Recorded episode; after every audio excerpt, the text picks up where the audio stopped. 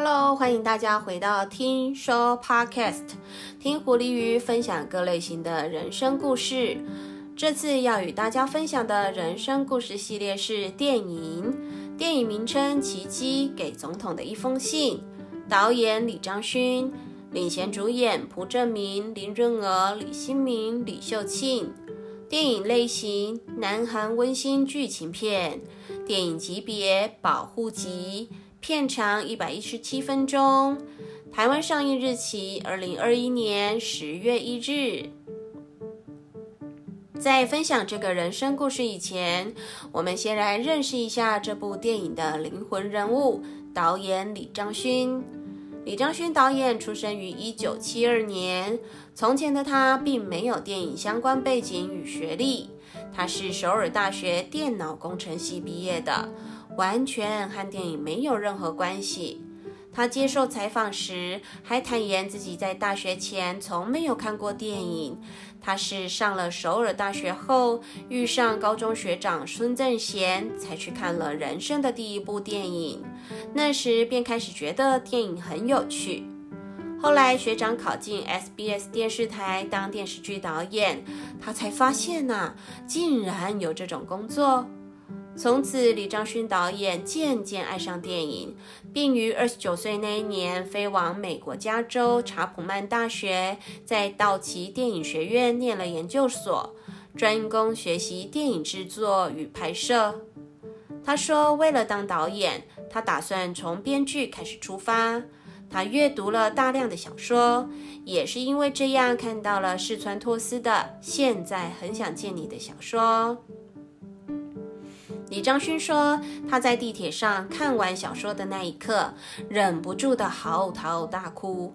他知道自己是一个哭点很高的人，但这个故事啊，却让他得到慰藉，并且深深着迷。因此，他从研究所毕业后便回到韩国从事拍电影的相关工作，并且在老板金在重的鼓励与建议下，他想起了石川拓司那本令他深深着迷的故事，便决定改编那个故事来拍成电影。即使那部小说早已被日本拍成电影过，但当时的他告诉自己，就像是翻唱一首经典歌曲一样，即便是已经有许多歌手翻唱过，但也能在主旋律下产生不同的变奏曲。终于在不断的摸索与努力尝试后，在二零一八年，四十五岁的他完成了人生的第一部电影《与你再次相遇》。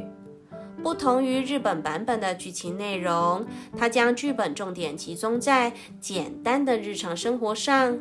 他觉得啊，这才是故事主角们最大的浪漫。李章勋导演至今就只有《与你再次相遇》和《奇迹》给总统的一封信两部电影作品，数量以同职人才来看或许不多，但是啊，他的电影质感好的吓人。他的第一部《与你再次相遇》是由苏志燮、孙艺珍所主演，在剧情内容的设计上相当具有疗愈的感觉。他从改编剧本到后制完成，整整花了三年半的时间。当电影一上映，票房啊便打破了韩国影史浪漫爱情片的记录，可见这部戏深得世人的喜爱。好的剧本总是值得等待。相比于市面上充斥着成堆的快速剪辑、只有名气但不见内容的电影，李章勋导演对于电影的喜爱与坚持，真的是有其道理的。在今天要介绍的《奇迹给总统的一封信》电影里，所邀请到的男女主演是朴正明和林润娥，尤其。这部戏的时代背景是在一九八六年的故事，所以对于人物的谈吐和穿着上都要下很大的功夫，像是练习方言台词，还有浓重乡音等，演员们都很能入戏上手，让这部戏生动活泼了不少。李章勋导演也透露，他对于这部戏的主旨是。孩子们的梦想。他说。现实的生活是辛苦的，要寻找幸福似乎成为现代的流行。他感觉啊，强迫刚踏入社会的年轻人一定要幸福的这个社会风气不太好。他希望大家都能够拥有梦想，但是孩子要能独立完成这个梦想实在难。身为父母的大人们也得尽全力帮忙才是。因此，他透过现实生活中的一个事件，村民们独立搭乘的全世界最小的车站这个故事，添加这个时空背景下的人物描写，刻画出人与人之间的真诚关系。就这样，这部以真实背景。在点缀亲情温馨，去营造的温暖又疗愈的电影精神，就这样成型了。李章勋导演的电影特色，就是他将电影以艺术的角度去构图拍摄，他必有的取景就是铁轨、隧道、绿油油的风景，当然还有感情、家人。温馨感动、奇幻圆梦、弥补缺憾等等，都是形成导演特色的重要元素。接着，就让我们一起来倒转时空，回到一九八六的南韩吧。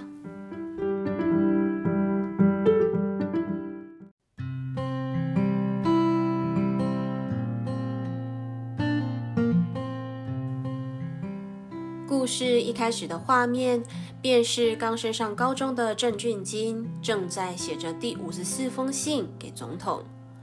信中的内容说明着他所住的村子没有车行道路，只有铁轨，而且啊还没有火车站呢。在隧道和铁桥上死去的人不知多少。所以，俊金希望政府能够看到他们的不便与危险的生活，进而帮他们建一个简易车站。俊金的家庭背景很单纯，和他相依为命住在一起的是姐姐，母亲早已过世，爸爸呢是名严肃不苟言笑的火车列车长，但是爸爸没有跟俊金住在一起。彼此啊，就像是陌生人一样。俊金的高中生活仿佛为他的生命开了一扇新的大门。他在高中里认识了女主角罗西，还得到了物理老师的欣赏。而这两个人呢，扮演了协助他追梦的使者，让他有了勇气想要去完成梦想。但是，每每在做美梦时，美梦被打碎，似乎成了一种常态。是什么样的原因促使拥有数理天才的俊金迟迟不敢为自己的梦想前进呢？俊金是名富有坚持与执着的人，在电影里不难发现他向来天才与单纯的行为，特别的逗又可爱。但是，为何这么可爱的他，爸爸没有和他住在一块儿，反而俊金和爸爸的关系会如此的疏远呢？父子两人之间是否存在着什么样的误会呢？在他生命中相当重要的姐姐，一直是他生活的重心与精神支柱。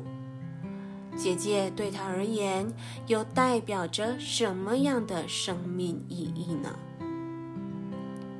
最后，简易车站虽然在俊金的推动下，他和村人们一同动手盖好它，但是啊，火车却过站不停。这件事又将带给俊金多大的打击呢？所以。俊金在完成了故事一开始就阐明的最大任务——简易车站之后，他的人生又会有什么样的变化？这一部好看的影片，鱼仔就别剧透太多，留给各位去细细品尝体会。这里面啊所包含的酸、甜、苦、辣，各种滋味，很值得大家去欣赏哦。或许大家所看到的、所感受到的情感，会和鱼仔的大不相同，也很欢迎您可以留下留言，告诉鱼仔您所感受到的不一样的情感。我们的生命就像俊金的遭遇一样，一波一波的高潮迭起，仿佛一直被命运推着走。却忘了自己是可以当那命运的拾舵人。这部电影虽然下档了，但是线上付费平台是可以租到影片的哟。大家可以抽个空，一同来进入这部浪漫又搞笑的亲情爱情电影哦。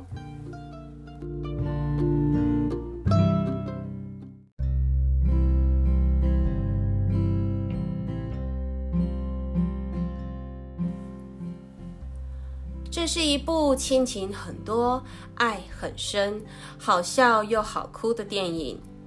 男主憨直的个性虽然是个天才，却在生活上笑话连连，让人看了不禁莞尔一笑。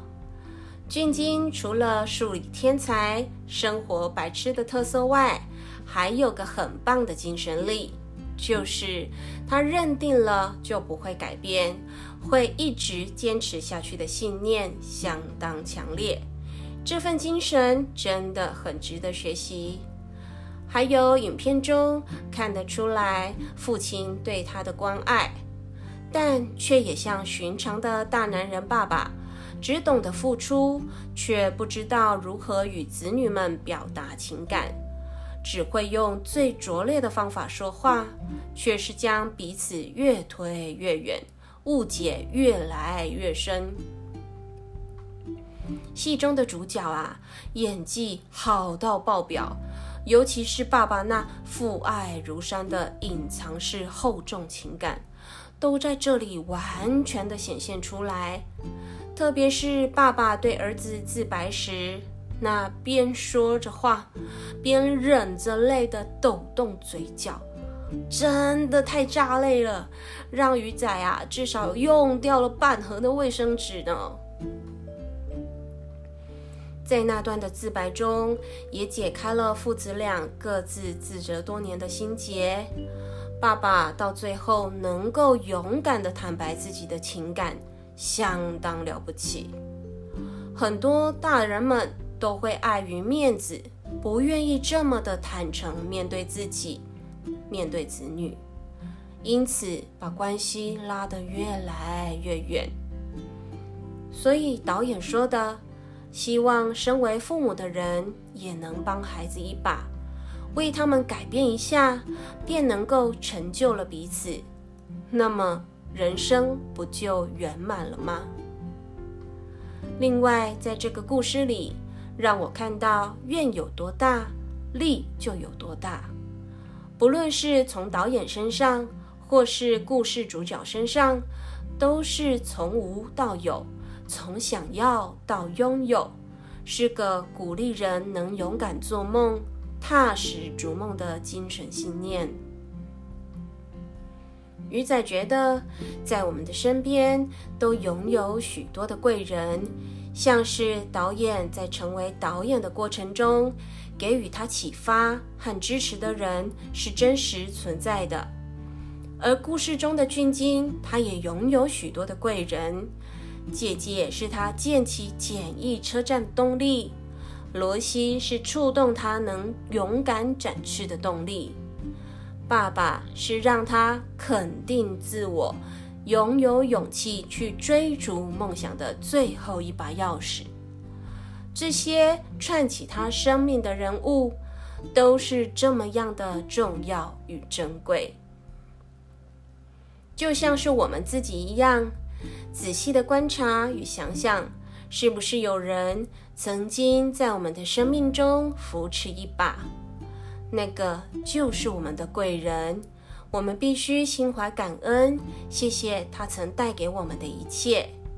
或许有人会说，他的生命只有陷害他的人和不利他的人。但换个角度来看，其实对方也是个贵人。贵人会以不同的生命形式出现，父母、朋友、恋人。